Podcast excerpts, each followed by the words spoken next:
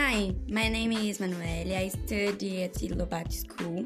We're gonna give you some tips on how to save water at home.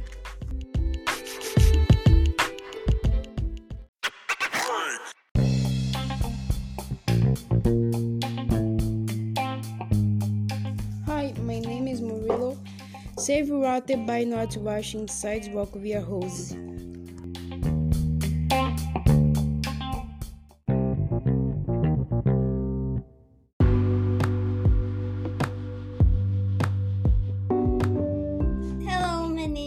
Giovanna. Water the plants with a watering can, not with a hose.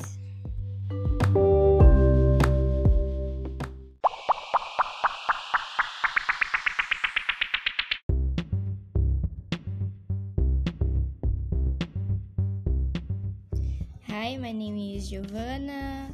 Zero water to wash your yard and your clothes.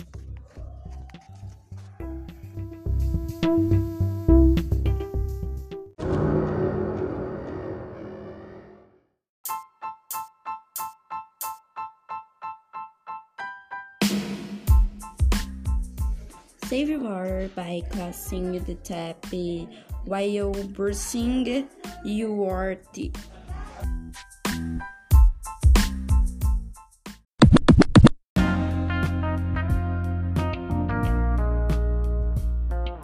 Hi, I'm Nicholas.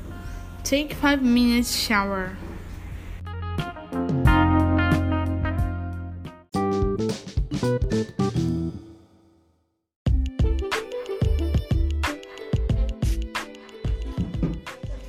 These are tips from Lobato School for you.